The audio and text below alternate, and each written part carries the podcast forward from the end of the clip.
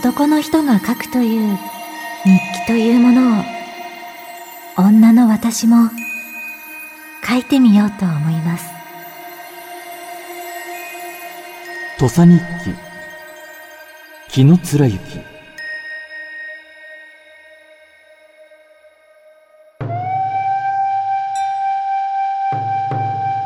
ある年の12月21日土佐から都へ旅に出ます。その旅のことを少しばかり綴っていこうと思います。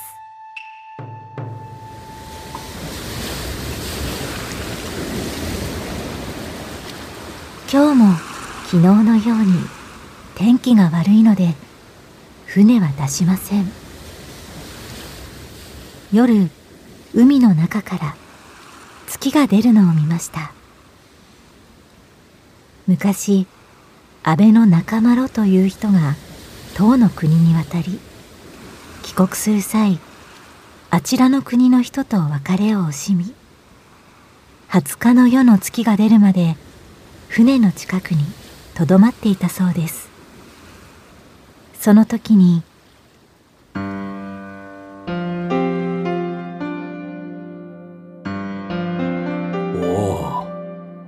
海から月が。我が国では神代の昔より神様から卑しい身分の者まで別れや喜び悲しいことを歌に読んできました。そう言ってこんな歌を読みました「青海原降り裂け見れば春日なる。三笠の山にいでし月かも。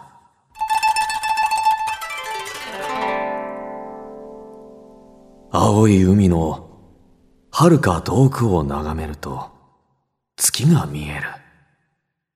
あの月は奈良の春日に登る三笠山の月と同じ月なのだなあ。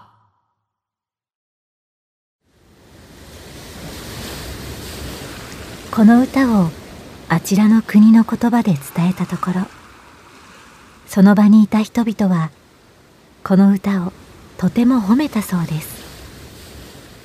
言葉が違ってもどこにいても月の光は同じはずですから人の心も同じなのでしょうね。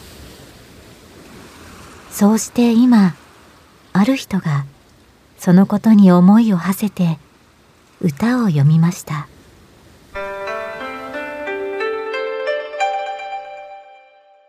都にて山の葉に見し月なれど波よりいでて波にこそ入れ。都では山の端に見えた月ですが海の上では波から出て波の中に入っていきます。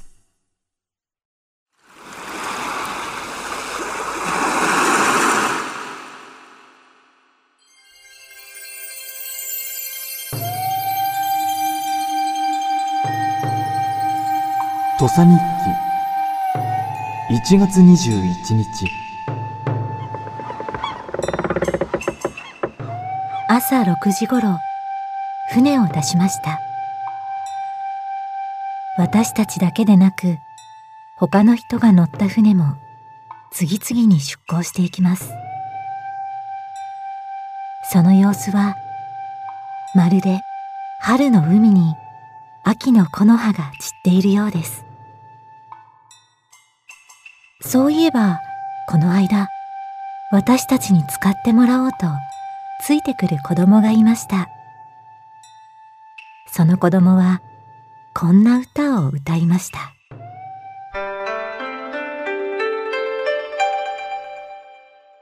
なおこそ国の方は見あらるれ。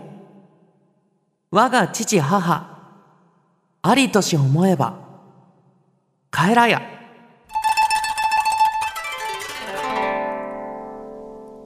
やっぱり故郷の方を眺めてしまうな。お父さんとお母さんがいると思えば。帰ろうよ。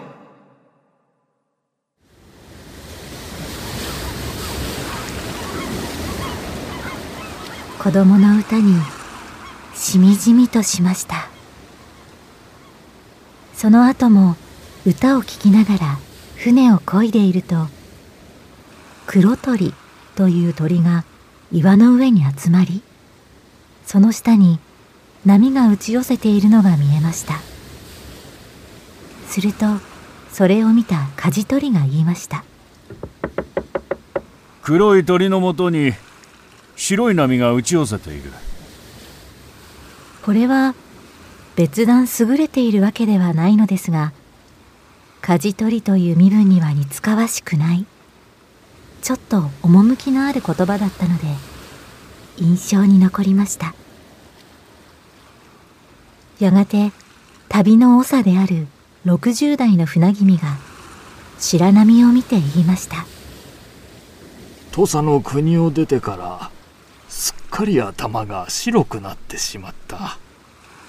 海賊も怖いし海が荒れるのも恐ろしい。船に乗っているとすぐに70歳や80歳になってしまう。そうしてこんな歌を読みました。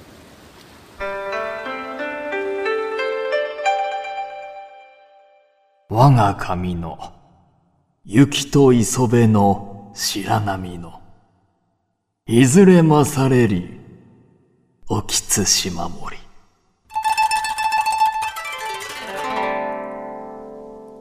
私の頭髪の雪のような白さと磯辺の白波。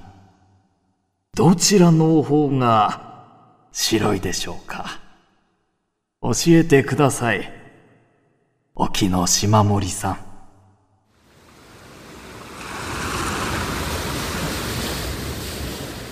おい！情緒ある舵取りよ代わりに教えておくれ。ははい。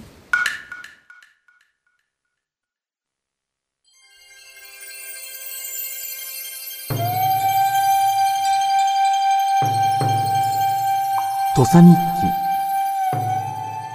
記。2月5日。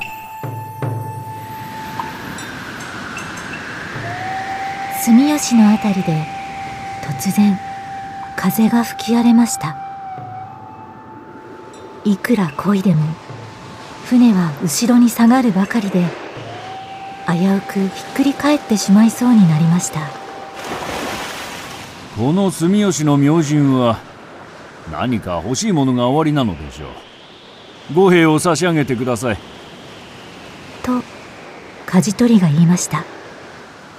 なんとも今っぽい神様でありますことその後舵取りの言う通りに奉納しましたが風は止むどころかますます激しく波も高くなるばかりでした。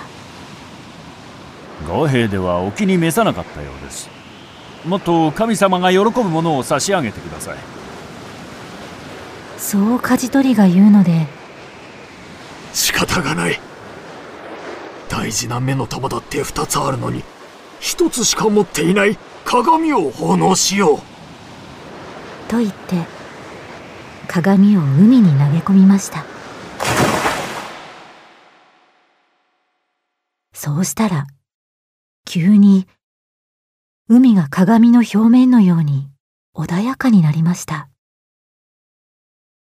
それを見てある人が歌を読みました。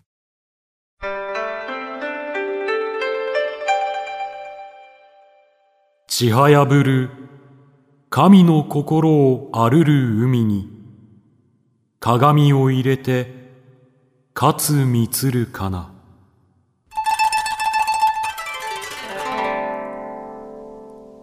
荒れ狂う海に鏡を投げ入れ神様を満足させることができました。また欲深い神様の御心も見ることができました。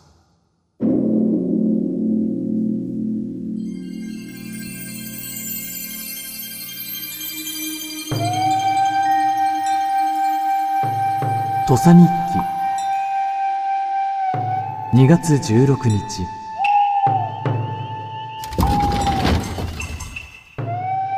夜ようやく都に帰ってきました。本当に嬉しいことです。家に着くと月が明るいので辺りの様子がよく見えます。ですが家も庭もすっかりボロボロに朽ちています。ああなんということだ。留守の間世話を頼んだ人にはしょっちゅう土佐から贈り物をしていたのに。どうやらその人の心もこの家のようにすさんでいるようです。白状だと思いましたが後でお礼をしようと思います松の木がまるで千年も経ったように半分枯れてなくなっている。その上別の場所には新しく小松が生えている。まったくひどいありさまだ。みんな口々に嘆きました。ですが私がそれよりも悲しいのはこの家で生まれた娘を土佐で亡くし一緒に帰ることができなかったことです。同じ船で帰ってきた人たちはみんな親子で大騒ぎをしているというのに。そうした様子を見て悲しみに襲われ親しい人と密かに歌を読みました。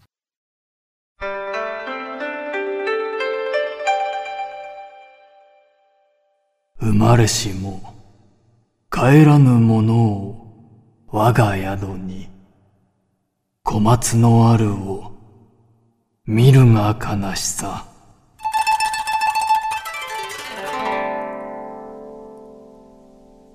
ここで生まれたあの子も帰らないのに家に生えた新しい小松を見るのはなんと悲しいことだろう。やがてこれだけでは読み足りなかったのでしょうか。再びこのような歌を読みました。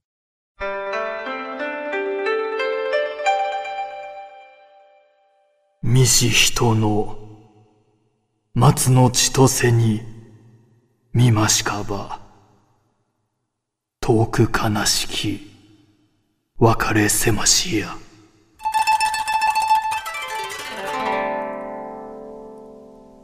亡くなったあの子が千年の寿命がある松のように生きその姿を見ることができたらこんなに遠く悲しい別れをしなくて済んだことだろう。忘れがたく口惜しいことは他にもたくさんあります。ですがとても書き尽くすことはできません。まあとにかくこんなつまらない日記は破って捨ててしまいましょう